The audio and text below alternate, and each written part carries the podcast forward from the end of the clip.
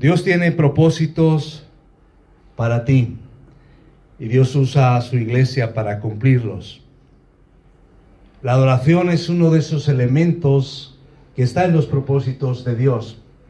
Y hoy vamos a hablar de esa adoración y cómo adorar juntos nos cambia, nos transforma. Y es uno de esos propósitos. Hoy veremos, por tanto, cómo adorar juntos a Dios nos cambia, nos transforma. Porque los seres humanos tenemos un deseo profundo, hemos sido creados para adorar. Y hay en cualquier cultura, en cualquier momento de la historia, ese deseo en el corazón del ser humano. Adorar algo o alguien. Y por eso vemos diferentes expresiones. En la antigüedad y en la actualidad podemos adorar y podemos ver varias religiones, pero también hay religiones contemporáneas. Hay personas que adoran el deporte o el dinero o el sexo o tantas otras cosas que se convierten en dioses. Incluso aquellos que dicen que no creen en ningún Dios viven de alguna manera una religión atea o agnóstica. Pero lo que está claro es que cada ser humano hemos sido creados para adorar. Claro que Dios nos ha creado para adorarle a Él. Cuando no adoramos a Dios, el hombre es capaz de adorar cualquier cosa. Y por eso vemos diferentes expresiones y diferentes formas que no son de acuerdo a lo que Dios quiere. Cuando le preguntaron a Jesús cuál era el mayor mandamiento, su respuesta fue amar a Dios, amarle con todo tu corazón, con toda tu alma, con todas tus fuerzas y con toda tu mente. ¿Sabes cómo se llama eso? Adoración. Adoración tiene que ver con expresarle a Dios tu amor y tu gratitud. Por eso hoy en la palabra de Dios vamos a compartir cuatro razones por las cuales adoramos juntos a Dios. Y vamos también a ver varias formas prácticas de adorar a Dios. Vamos a ver en qué consiste la verdadera adoración frente a la falsa adoración. Recuerda, fuiste hecho para ser amado por Dios. Y cuando actúas de acuerdo al propósito amando a Dios, dándole las gracias, agradeciéndole, viviendo para Él, eso produce bendición en cada área de la vida. Ahora, quizás la primera pregunta que nos tenemos que hacer es, ¿qué es la adoración? ¿En qué consiste la adoración a Dios? Y aquí hablamos ya no de adoraciones, sino de la adoración al único Dios verdadero. ¿Qué es la adoración? Cada vez que expresamos amor a Dios es adoración. No solo cuando cantamos o a través de la música. ¿Qué es la música? La música, ni más ni menos, es un instrumento para la adoración, pero no agota la adoración, ni mucho menos. Simplemente es una expresión de ella. Cada forma de mostrar amor a Dios es adoración. Y no solo es en el plano vertical, sino en el plano horizontal. Por eso podemos vivir cada momento de la vida y cada relación con el prójimo como una expresión de adoración a Dios.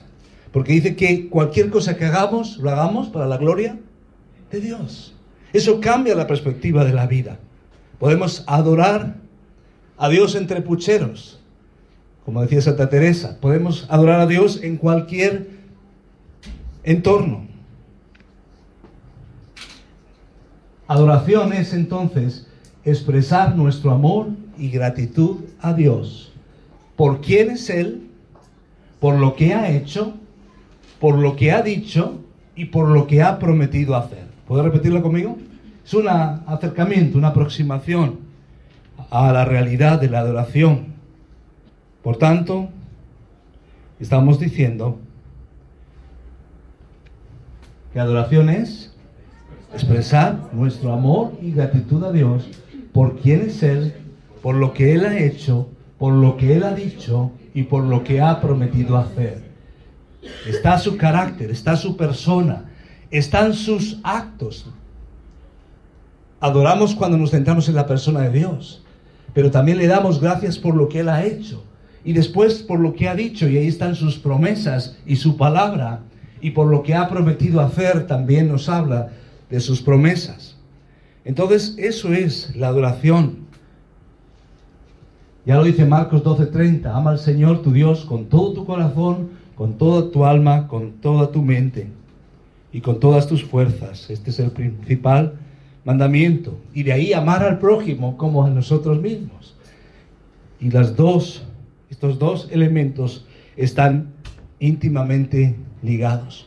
Y nuestro compromiso es con el gran mandamiento y con la gran comisión. Aquí está, amar a Dios totalmente.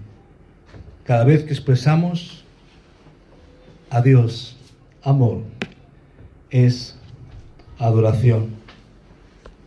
Ahora, ¿cómo amar a Dios? Es la pregunta. ¿Cómo le amamos? Pues tiene que ver con una adoración total. Como hemos leído en Marcos 12, con todo tu corazón, con toda tu alma, con toda tu mente, con todas tus fuerzas. Eso implica lo emocional, lo físico, lo práctico, lo mental, todo. Ahora, hemos visto lo que es adoración, vamos a preguntarnos las razones por las cuales adorar, y hay muchas, pero vamos a centrarnos en cuatro. ¿Por qué expresar nuestro amor a Dios? ¿Cuáles son las razones para adorar a Dios? Y ya de paso, no adorar cualquier otra persona ni cualquier otra cosa, solo a Dios. ¿Por qué? ¿Por qué expresamos nuestro amor a Dios? En primer lugar, en cuanto a las razones para una verdadera adoración, porque hemos sido hechos para ser amados por Dios. Ese es nuestro propósito. En 1 Juan 4, 19 dice que amamos porque Dios nos amó primero. Aquí citamos Jeremías 31, 3, donde dice Dios a su pueblo, yo te he amado con un amor eterno. Solo Dios ama de esa forma, con un amor incondicional. Dios te ama de esa forma. Amó a Israel de esa manera y ama al ser humano de esa manera. Pero también como vemos en 1 Juan 4, 19, Márcalo ahí en tu Biblia. Primera de Juan 4, 19. Amamos a Dios porque Dios nos amó primero. Nosotros amamos a Dios porque Él nos amó primero. No confundamos las cosas. Por eso decimos que es relación con Dios y no religión. Religión viene del término religare, volver a unir. Es una iniciativa del ser humano para alcanzar a Dios. Pero ninguna iniciativa del ser humano alcanza a Dios. Es Dios es el que toma la iniciativa para alcanzar al hombre, para salvar al hombre, para rescatarnos, para recuperarnos, para darnos un sentido. Así que amamos a Dios porque Él nos amó primero. Hemos sido hechos para ser amados por Dios. Fíjate lo que dice también en Efesios. Efesios 1, 4 al 5. Según nos escogió en Él antes de la fundación del mundo, para que fuésemos santos y sin mancha delante de Él, en amor, habiéndonos predestinado para ser adoptados hijos suyos, por medio de Jesucristo, según el puro afecto de su voluntad. Fíjate lo que dice, antes de la fundación del mundo, nos escogió para que fuésemos santos y sin mancha delante de Él. Y dice, en amor. Dios nos ha amado.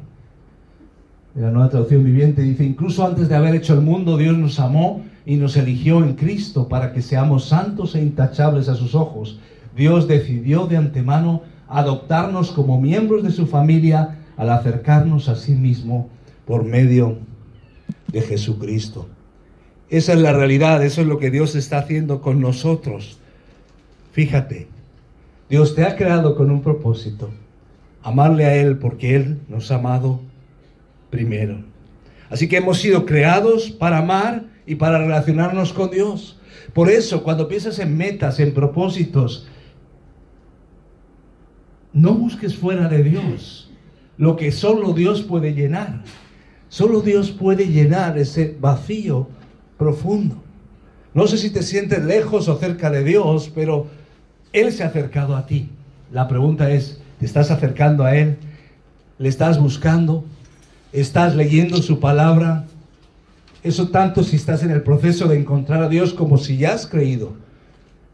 A veces como creyentes podemos sentirnos lejos, podemos enfriarnos, eh, podemos vivir una cosa aquí pero distanciada de lo que está en el corazón.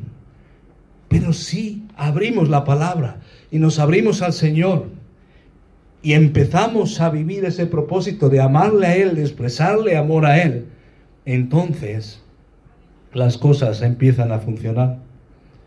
Así que en primer lugar, ¿por qué expresar amor a Dios? Porque Él nos ha creado con ese propósito. Ser amados y amar. Y amar a Dios. Pero en segundo lugar, ¿por qué expresamos nuestro amor a Dios en adoración? Porque todo viene de Dios. Pero yo trabajé duro esta semana. Sí, sí, no lo niego. Pero todo viene de Dios. Todo el aire que respiramos, nuestro cuerpo, nuestro latido del corazón. A veces si de repente tienes palpitaciones o, algo no funciona bien o la tensión o, o cualquier otro aspecto, te das cuenta, uy, no funcionan bien ahora, pero ha funcionado bien todo el tiempo. Los hombres que nos quejamos más, que aguantamos menos dolor, cuando algo nos duele, decimos, uy, le estoy pidiendo al Señor ahora porque me duele pero no le estaba dando gracias ayer que no me dolía. Todo viene de Dios. Y Él creó todo para sostenernos y sustentarnos. En un momento especial, quizás la mayor ofrenda ah, de la historia, una de las mayores, en el primer libro de Crónicas, 29-14, David expresa lo siguiente, porque ¿quién soy yo? ¿Y quién es mi pueblo? Algunos han hecho cálculos y estaban ofrendando lo que serían 250 millones de euros de la actualidad. Pero dice, ¿quién soy yo y quién es mi pueblo para que pudiésemos ofrecer voluntariamente cosas semejantes? Pues todo es tuyo y de lo recibido de tu mano te damos. Esa es la perspectiva. Porque ¿quién soy yo ¿Y quién es mi pueblo? Otra versión dice, estos regalos realmente no vinieron de mí ni de mi pueblo, todo viene de ti. Solo podemos devolverte lo que nos has dado. ¿No cambia eso la perspectiva de las cosas? Porque a veces hemos puesto al ser humano en el centro, pero no estamos en el centro. Razones por las cuales expresar nuestro amor a Dios, porque Él nos ha creado, para ser amados por Él, porque todo viene de Dios. Estoy siendo agradecido por la vida, por cada momento que Dios nos da.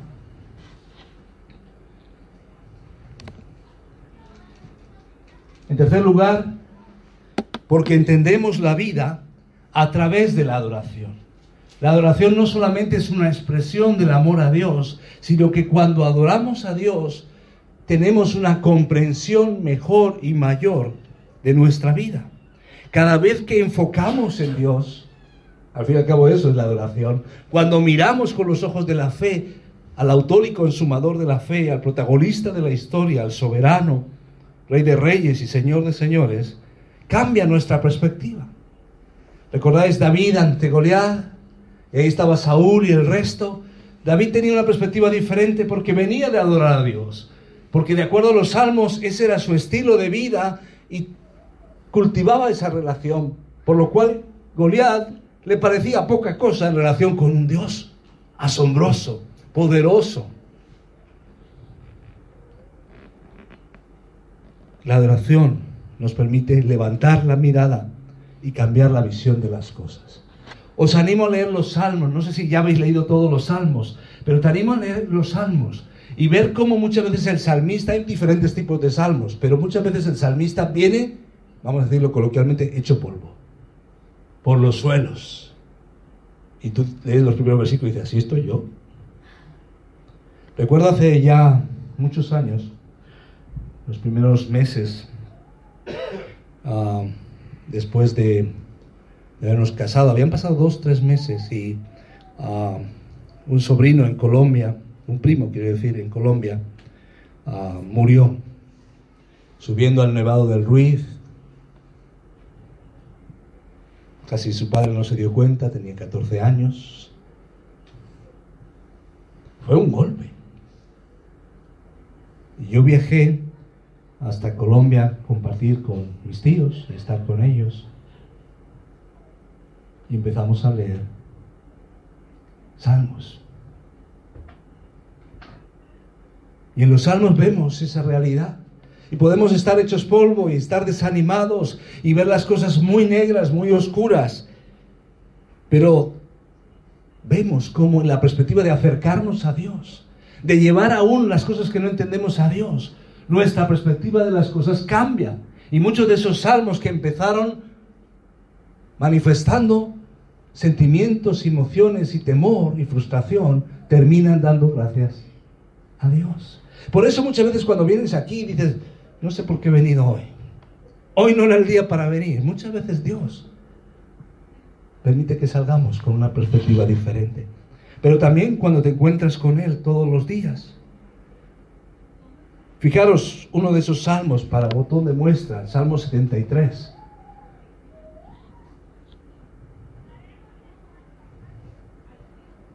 Dice, cuando pensé para saber esto fue duro, trabajo para mí. Salmo 73 nos plantea una pregunta. ¿Por qué prospera el malo? Y es un salmo donde Asaf dice, no lo entiendo. En cuanto a mí casi se deslizaron mis pies, casi resbalé. Pero dice que no lograba entender por qué le iba bien a la gente que hace mal. Dice, hasta que entrando en el santuario de Dios, su templo, comprendí el fin de ellos. Hoy nosotros podemos entrar en el santuario de Dios por la obra de Jesucristo en cualquier lugar. Él se dio cuenta, esto que parece aparentemente un desastre para mí por tener fe y pensar que a los demás les va bien, esto no es así. Hay una perspectiva después, como dice Eclesiastés, por encima del sol y Dios juzgará. Dice, hasta que entrando en el santuario de Dios, comprendí lo que estaba pasando, cómo eran las cosas de verdad. Ahora, fijaros, solo por mencionar otros versículos, en Nehemías, en ese momento de avivamiento, hemos estudiado Nehemías juntos, dice, bendijo entonces Esdras a Jehová, Dios grande, y todo el pueblo respondió, amén, amén, alzando sus manos y se humillaron y adoraron a Jehová inclinados a tierra. Fue respuesta a esa visión de un Dios personal que se manifestaba a ellos y después en los versículos 10 al 12 fijaron lo que dice. Luego les dijo, id, empezaron a llorar y al final eh, los líderes les dicen, no, no, no lloréis. El gozo del Señor es vuestra fortaleza. Id, comed grosuras, bebed vino dulce y enviad porciones a los que no tienen nada preparado porque día santo es a nuestro Señor. No os entristezcáis, porque el gozo de Jehová es vuestra fortaleza. Los levitas pues hacían callar a todo el pueblo diciendo, callad porque es día santo y no os entristezcáis. Y todo el pueblo se fue a comer y a beber y a obsequiar porciones y a gozar de grande alegría, porque habían entendido las palabras que se les había enseñado. La adoración cambia nuestra perspectiva de las cosas. A través de la adoración, que vamos a ver que incluye la palabra, incluye la alabanza, incluye la oración, a través de la adoración cambia nuestra forma de ver las cosas. Así ocurrió allí. Pero también el Salmo 122.1 expresa esa realidad. Yo me alegré con los que me decían, a la casa del Señor iremos. El contexto de este salmo, están pensando en Jerusalén y en el templo, pero ahora nuestra perspectiva es quizá diferente. Somos templo de Dios, como veremos, pero ya no es un lugar físico hecho de manos. Somos templo de Dios a nivel individual y esto es importante, pero no podemos quedarnos con esta verdad a nivel individual y perdernos de vista la realidad de que somos templo de Dios cuando nos juntamos como casa de Dios, como familia de Dios, como pueblo de Dios. Entonces, en tercer lugar, entendemos la vida a través de la adoración. Hemos visto también que todo viene de Dios y hemos visto también que hemos sido creados para ser amados por Dios. Salmo 73, otro versículo, 25, ya al final pasa esa visión renovadora. Al, principio dice, ¿por qué prosperan los malos? Y después dice, ¿a quién tengo yo en los cielos sino a ti? Y fuera de ti nada deseo en la tierra. Cambia la perspectiva. En cuarto lugar, ¿por qué expresamos nuestro amor a Dios de una manera particular y personal? Porque Dios nos fortalece. No, no solo nos da entendimiento, sino que nos fortalece a través de la adoración. No solo es entendimiento, es verdad que cuando te enfocas en Dios, amas y agradeces, te da entendimiento, pero también a veces no solamente necesitamos entendimiento, a veces necesitamos fuerzas. ¿Sientes alguna vez que se te acaban las fuerzas? ¿Que se te acaba la pila? Fíjate lo que dice el Salmo 18, 28 al 32, lo leíamos al inicio de la reunión.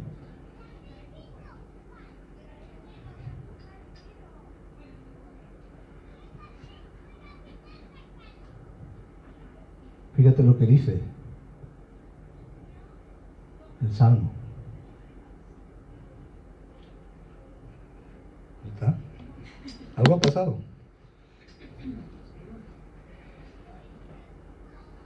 Salmo 18, 28 al 32.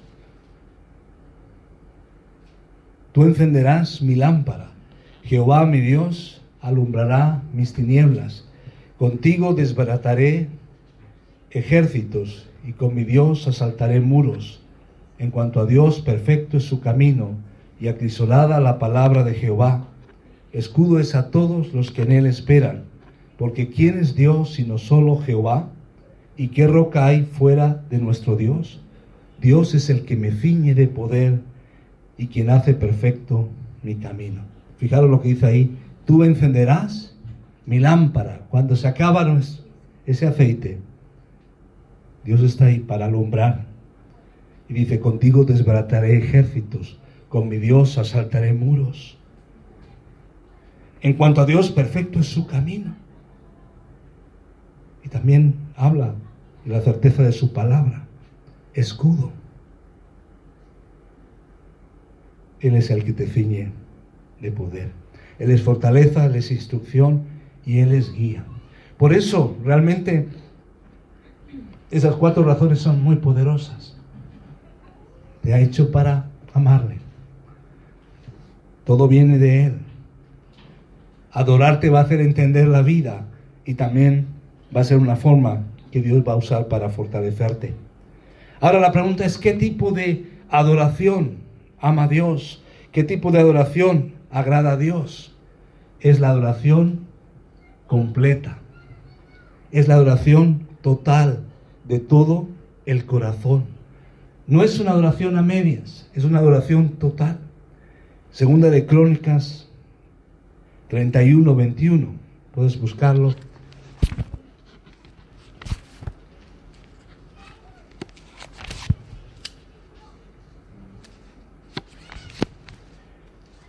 Segunda de Crónicas 31, 21 nos dice algo importante en, torno a Ezequías. Dice, en todo cuanto emprendió en el servicio de la casa de Dios, fijaros, de acuerdo con la ley y los mandamientos, buscó a su Dios, lo hizo de todo corazón y fue prosperado. ¿Cómo lo hizo? De todo corazón. La adoración verdadera es la adoración de todo corazón. No es la adoración a medias, no es la adoración superficial, es la adoración genuina de corazón. Por eso ese es el tipo de adoración que Dios quiere. ¿Hay algún tipo de adoración que Dios rechaza? La adoración que no es sincera, sin todo corazón, a medias. Si hay fake news, también hay fake worship, ¿verdad? Hay falsa adoración. Isaías 29:13 dice lo siguiente. Isaías 29:13 dice pues el Señor, porque este pueblo se acerca a mí con su boca y con sus labios me honra, pero su corazón está lejos de mí y su temor de mí no es más que un mandamiento de hombres que les ha sido enseñado. Otras versiones dicen, es algo que simplemente repiten de memoria. Isaías 29:13. Estas personas dicen que son mías, pero solo me honran con sus labios. Eso es simplemente religiosidad. Así que cuidado con la tradición y la rutina. No siempre hacemos las cosas de la misma manera, pero hay un orden. Y puede ser que por hacer las cosas de la misma manera, de repente perdemos la emoción de la adoración. Y dice, no es así. Este pueblo lo hace de boquilla. Fijaros en contraste en el diálogo con la mujer samaritana en Juan 4, versículo 23.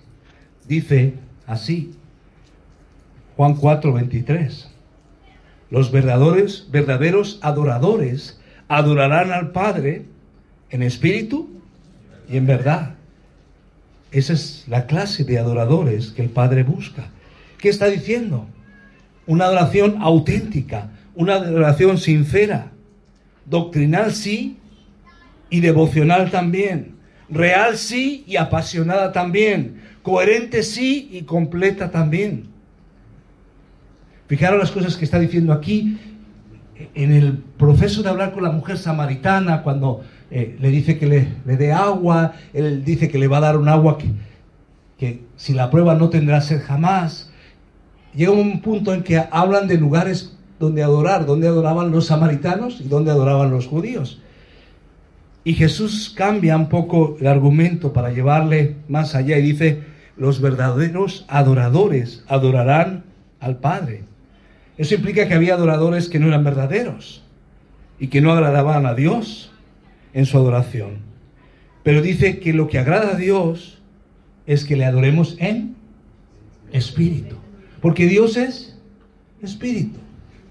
Está hablando de algo en el terreno espiritual, de nuestro espíritu al espíritu de Dios. ¿Qué nos está diciendo eso? Es contrario en oposición a lo que es simplemente externo, exterior. Ahora, qué curioso que muchas veces entre las iglesias uno de los problemas está no tanto en cómo adoramos a Dios espiritualmente, sino las expresiones externas de adoración cómo adoran unos y cómo adoran otros. Cuando Dios dice que lo más importante es que le adoremos en espíritu, es un servicio espiritual. Desde luego el Espíritu Santo es el que nos ayuda en nuestra debilidad y nos guía a la adoración. Pero aquí está hablando del espíritu humano, de nuestra relación personal con Dios a nivel espiritual. Habla de la condición de nuestro espíritu, cómo estoy yo y cómo estoy delante de Dios. Pero dice en espíritu y en verdad. Y esto tiene que ver con un contraste entre las tradiciones, lo que la gente cree y lo que dice la Biblia. Y por eso Jesús, Él dice, yo soy el camino, la verdad y la vida. Por eso que aunque la gente sea muy sincera, ese es un argumento que la gente usa y que a lo mejor hemos usado nosotros alguna vez, lo importante es ser sincero. Cuando estás en un examen, lo importante es ser sincero. Conozco más de uno que por su sinceridad y su imaginación al final le suspendieron. Fue muy sincero, pero sinceramente equivocado. Fue muy creativo, pero equivocado. Él es el camino, la verdad y la vida. Está hablando de centrarnos en adorar al que es. No adorar a otro, no adorar sucedáneos, adorar, adorar al que debe recibir nuestra adoración. Pero dice, porque también el Padre busca a tales adoradores, a ese tipo de adoradores, en espíritu, en verdad. Pero fijaros lo revolucionarios que dice el Padre. Ya no es una, no es una relación de soberano súbito, es una relación de Padre-Hijo. Todo esto está encerrado aquí, en espíritu y en verdad. Es un asunto del corazón pero basado en la verdad de Dios, a la manera de Dios. Aquí tenía una imagen, pero no está, pero ah, una advertencia. Ver adoración no es adoración. Vivimos en el mundo de las nuevas tecnologías y puede ser de ayuda escuchar un mensaje, ver un culto de adoración, todo eso puede ayudar en ciertos momentos. Si estás enfermo, no puedes moverte de casa. Internet, la televisión han cambiado las cosas. Quizás es mejor que nada, pero no sustituye cuando el pueblo de Dios se reúne. Nunca. Porque una cosa es ver como espectador adoración y otra cosa es adorar. Por eso lo bíblico, tengamos libertad o no, es reunirnos en el nombre de Jesús.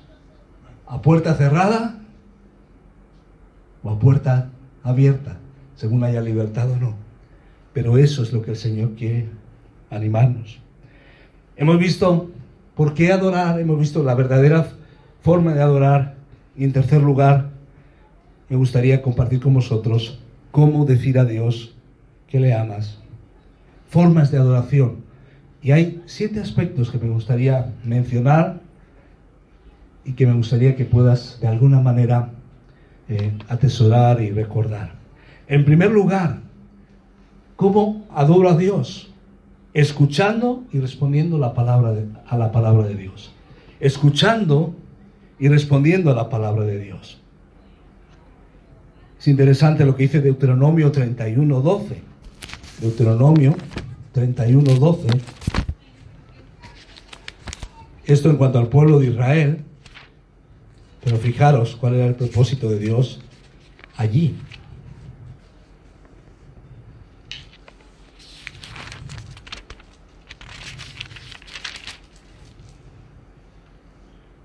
Harás congregar al pueblo, varones y mujeres y niños, y tus extranjeros que estuvieran en tus ciudades, para que oigan y aprendan y teman, es decir, reconozcan a Dios, a Jehová vuestro Dios, y cuiden de cumplir todas las palabras de esta ley. En el Nuevo Testamento también el Señor lo dice. En Juan 13, 17, en el contexto de lavar los pies a sus discípulos, les dice, si sabéis estas cosas, bienaventurados seréis si las hiciereis. Por tanto, escuchar y responder a la palabra de Dios es vital. Esto es importante. También recordáis cuando Jesús cuenta la parábola de la casa edificada sobre la arena y la casa sobre la roca. La casa edificada sobre la roca es aquella que enseña que verdad, que uno escucha y hace lo que escucha. Por eso es muy importante escuchar la palabra, pero responder a la palabra. Ahora la palabra te está hablando, pero después tú respondes a la palabra. ¿Qué voy a hacer yo en esta semana de acuerdo a lo que la palabra me enseña? Por eso tomar notas es parte de la adoración. Por eso, eh, de alguna manera, recordar todo lo que vamos aprendiendo es parte de la adoración. ¿Sabes que olvidamos el 95% de lo que escuchamos después de 72 horas? Bueno, es verdad que os enviamos los mensajes y así podéis, por si acaso, pero toca practicar, aprender, hacer y aplicar. Así que os animo en ese sentido a atesorar, porque la pregunta es, ¿qué te ha dicho Dios hoy? Y de acuerdo a lo que Dios te ha dicho, voy a responder. Porque si solo escucho, pero no respondo, es como que construyo mi casa sobre la arena. En primer lugar, formas de adorar, escuchar y responder a la palabra. En segundo lugar, cantar a Dios con todo nuestro corazón. En el Salmo 32, versículo 11, encontramos también un salmo en el contexto del perdón, la dicha del perdón. Y en el versículo 11 dice, alegraos en Jehová y gozaos justos. Nosotros podemos ser justificados si somos declarados justos y podemos experimentar la dicha del perdón y entonces nos podemos alegrar. Y dice, y cantad con júbilo. lo traduce así, o con estruendo. Todos vosotros, los rectos de corazón, con alegría. ¿Qué dice el Salmo 100? Cantad alegres a Dios, habitantes de toda la tierra. Cantar y amar van de la mano, pues la música sirve para expresar emociones. Ya alguna vez hemos contado que en esto de la adoración, algunos quizás pueden ser más racionales y también reflexionando y pensando las verdades de Dios, adoran a Dios. Otros pueden ser más emocionales y es en el momento del cantar. Pero al final el cantar de alguna manera ocupa un lugar. Así que te, te animo en ese sentido a aprovechar. No temas expresar emociones. Nos podemos perder de una gran bendición cuando no aprovechamos esos momentos. También es peligroso porque de repente suena la melodía, te gusta la música, tu cuerpo se empieza a mover y no sabes por qué. Y de repente has cantado, te ha gustado, pero quizás no hemos disfrutado de lo que dice. Por eso tenemos que centrarnos en lo que dice, en espíritu y en verdad. Que lo que dice sea de acuerdo. Y si cantamos algo que de repente nos suena un poco extraño, recondúcelo de acuerdo a la palabra del Señor. A veces dice, sanas todas mis enfermedades. Y bueno, el Señor sana y tiene poder para hacerlo, pero también puede permitirlo. Pero yo adoro al Señor en medio de una cosa y de la otra. Y así estamos adorando al Espíritu en verdad, cantando con todo nuestro corazón. Te animo en ese sentido, pero también en tu tiempo con el Señor, a nivel personal. En tercer lugar, hablando con Dios juntos en la oración, escuchando y respondiendo a la palabra, cantando con alegría, de todo corazón y hablando a Dios juntos en la oración. Es verdad que podemos orar solos, tenemos entrada en la misma presencia, a la misma presencia de Dios por la obra de Jesús, pero hay un poder adicional, especial, cuando oramos como su pueblo. Allí en el Pentecostés, en la escena previa, en Hechos 1.14, dice que se unieron y estaban constantes, unidos en oración. En Romanos 1.12 dice que Él quería verlos, a los creyentes, a los que se dirige, para ser mutuamente confortados por la fe que nos es común a vosotros y a mí. Y por eso la oración juntos es clave. Si tú ves que alguien tiene una lágrima, que alguien está en un momento complicado, ora con él, ora por él. Hechos 2.42, os invito también a buscarlo. Los pasajes que nos hablan de lo que es la iglesia también. La realidad de la iglesia dice que perseveraban en la doctrina de los apóstoles, en la comunión unos con otros, en el partimiento del pan y en las oraciones. Hechos 2.42. Necesitamos comunicarnos, ¿verdad? En una relación para crecer juntos. Lo mismo es con Dios. Habla a Dios de tus temores. Si te sientes lejos de Él, a veces David se sentía lejos. Job no entendía qué le estaba pasando, pero la clave es ir a Dios. No es porque tengo dudas, no hablo con Dios. No, porque tengo dudas, porque tengo luchas en mis sueños, en mis anhelos, en mis sentimientos. No hay límites, voy delante de Dios, porque Dios quiere escucharnos. Orar no es solo una tarea, es un privilegio. Si no te sientes cerca de Dios, ora más y oremos juntos. Este es otro de las formas, de los propósitos, de, los, de las manifestaciones de la adoración. En cuarto lugar, lo que hemos hecho aquí al compartir la mesa del Señor juntos, eso es celebrar la muerte y la resurrección de Cristo. En 1 Corintios 11, 25 encontramos lo que leíamos hace unos instantes. 1 Corintios 11, 25. Asimismo tomó también la copa después de haber cenado diciendo, esta copa es el nuevo pacto en mi sangre. Haced esto todas las veces que la bebiereis en memoria de mí. Así pues, todas las veces que comiereis este pan y bebiereis esta copa, la muerte del Señor anunciáis hasta que Él venga. Fijaros.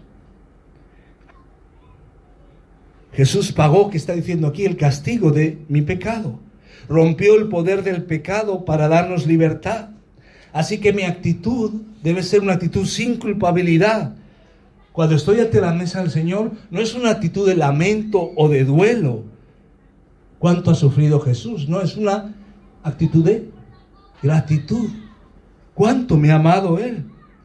Y también es algo para la familia de la fe. Porque si no has confiado en Jesús como tu Salvador, participar de estos símbolos no te dice nada. Pero puedes experimentar un nuevo nacimiento, creer en el Señor y ahí expresarle como parte de la familia de la fe, gracias Señor por pagar por mí, por morir en mi lugar, por darme libertad, por darme perdón. Y dale gracias también porque es de muerte a vida. Dios te da poder para ser transformado. También afecta a nuestro futuro. Así que hay tres cosas que vemos aquí en la mesa del Señor. Hay perdón, hay libertad y hay futuro. Y Jesús viene. Recuerda, cuando celebramos estos símbolos, no solamente celebramos un hecho histórico que lo es, pero celebramos un recuerdo personal de lo que Dios ha hecho por ti y por mí. Es profundamente personal. En el momento donde tomas, participas de los símbolos, es un momento de decir, Señor, estoy recordando lo que has hecho por mí. Y es sentir y recibir y creer la verdad en cuanto al amor de Dios. Nunca te dejaré nunca te abandonaré. Nada nos puede separar del amor de Dios. Recuerda, en esos momentos Jesús está aquí. Y Jesús también está con nosotros en cada momento. En quinto lugar, adoramos a Dios cuando renovamos nuestro compromiso y entrega de nuestras vidas a Dios. Un versículo muy conocido, Romanos 12, 1. Romanos 12, 1. Así que hermanos, os ruego por las misericordias de Dios, por las misericordias de Dios, que Dios no nos trata como merecemos, que presentéis vuestros cuerpos en sacrificio vivo, una vez experimentada la misericordia y la gracia de Dios, que Dios nos da lo que no merecemos también, presentad vuestro cuerpo en sacrificio vivo, santo, agradable a Dios, que es vuestro culto racional. Cuando yo renuevo mi relación con Dios, cuando Dios me habla de lo que estoy viviendo y de lo que tengo que cambiar, y yo digo, Señor, quiero seguirte, y renuevas, ajustas tu vida a lo que Dios quiere, y te comprometes con Él, eso es adorar a Dios también. Como sacrificio vivo. Lo más parecido al altar es tu cama, ¿verdad? No es tan cuadrada, es más rectangular, pero desde la mañana presentémonos en sacrificio vivo. Y en sexto lugar, podemos adorar a Dios devolviéndole algo de lo que Dios nos ha dado, ofrendando, dando a través de lo que Dios nos ha dado a nivel material y a nivel de todo. El tiempo que Dios nos ha dado, los recursos y las capacidades. Fijaros lo que dice 1 Corintios 16. 1 Corintios 16, en las instrucciones que Dios da a través de Pablo a la iglesia de Corinto. Versículo 1 y 2 interesante. Pablo siempre tiene la perspectiva de que él no quiere ser carga. Es muy diferente, ¿verdad? A veces cuando se habla del dinero, aún en las iglesias puede dar otra perspectiva, pero nosotros intentamos dar también esta perspectiva en la iglesia. Y fijaros las instrucciones que se dan. En cuanto a la ofrenda para los santos, haced vosotros también de la manera que ordené en las iglesias de Galacia.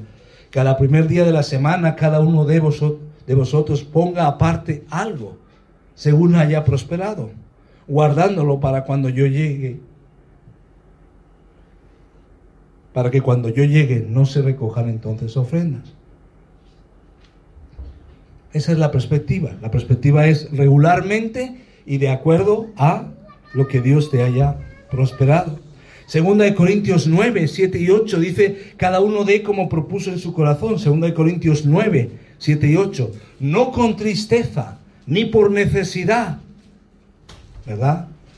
Porque Dios ama al dador alegre.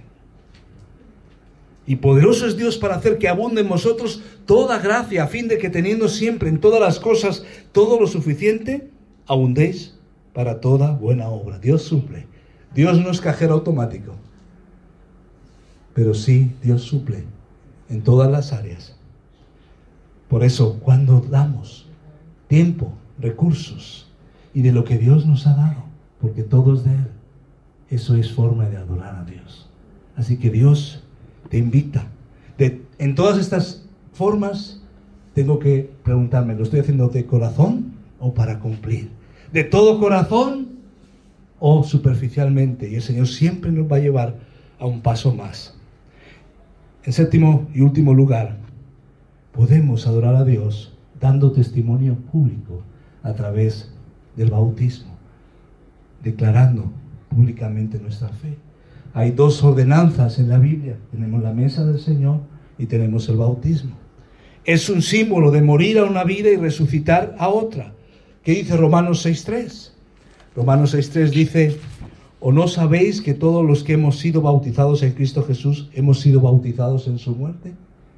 Ahí tenían una imagen de los últimos bautismos eh, que tuvimos en el verano pasado.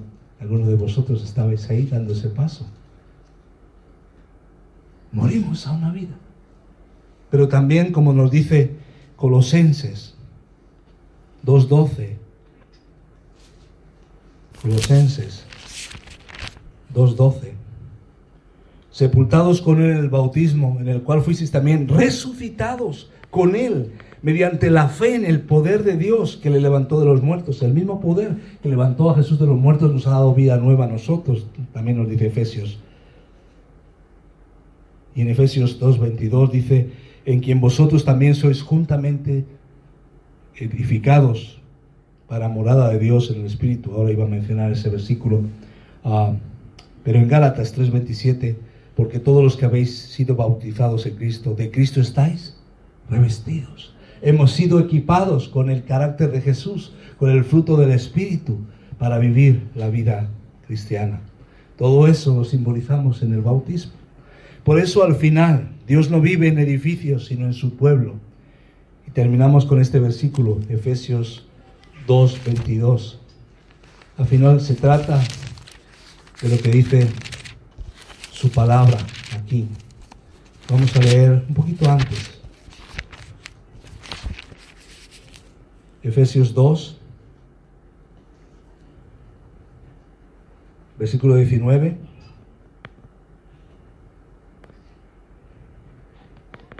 Así que ya no sois extranjeros ni advenedizos, sino conciudadanos de los santos y miembros de la familia de Dios, edificados sobre el fundamento de los apóstoles y profetas, siendo la principal piedra del ángulo Jesucristo mismo, en quien todo el edificio bien coordinado va creciendo para ser un templo santo en el Señor.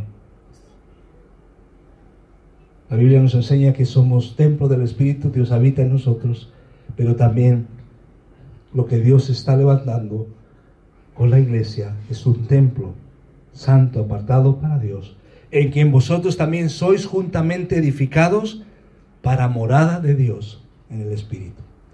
Todas estas siete cosas, y aún hay más, son expresión de adoración, porque Dios habita en medio de nosotros. Porque escuchamos y respondemos a la palabra. Porque también oramos porque también cantamos de todo corazón al Señor, porque también ofrendamos, porque también participamos de la mesa del Señor y, no, y damos testimonio a través del bautismo, damos testimonio público, porque también devolvemos a Dios de lo que Dios nos ha dado a través de la ofrenda y renovamos nuestro compromiso y entrega a Dios.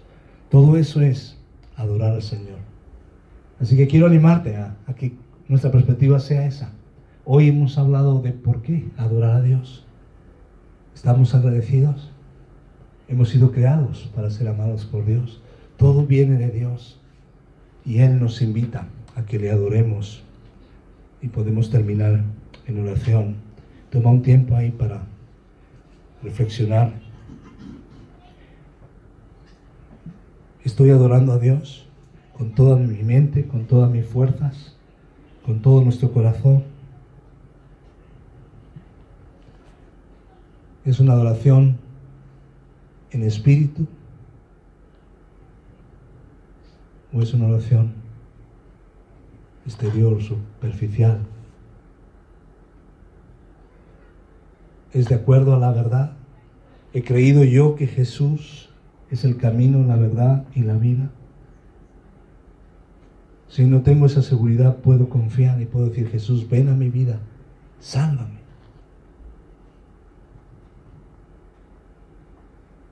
Y si ya has experimentado esa realidad, es el momento de plantearte, estoy adorando a Dios de todo corazón. Dale gracias, porque Dios nos da nuevo entendimiento de la vida, porque Dios nos fortalece a través de la adoración. ¿Cómo vamos a adorar a Dios esta semana? ¿Cómo cambia lo que hemos aprendido al hecho de congregarnos, de reunirnos, de aprovechar el tiempo juntos como iglesia.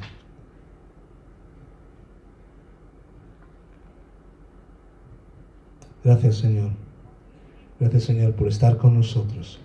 Gracias Señor porque en la adoración se cumple uno de esos propósitos por los cuales nos has creado. Para adorarte a ti, para responder a tu amor, para expresar nuestro amor hacia ti, porque tú nos has amado primero. Gracias, ayúdanos a hacerlo en todo momento. Bendice a cada familia, a cada persona en esta semana.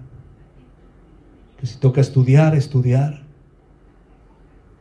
para ti. Si toca trabajar, trabajar para ti. Si toca quizás experimentar, sufrir pruebas y problemas, hacerlo también para ti.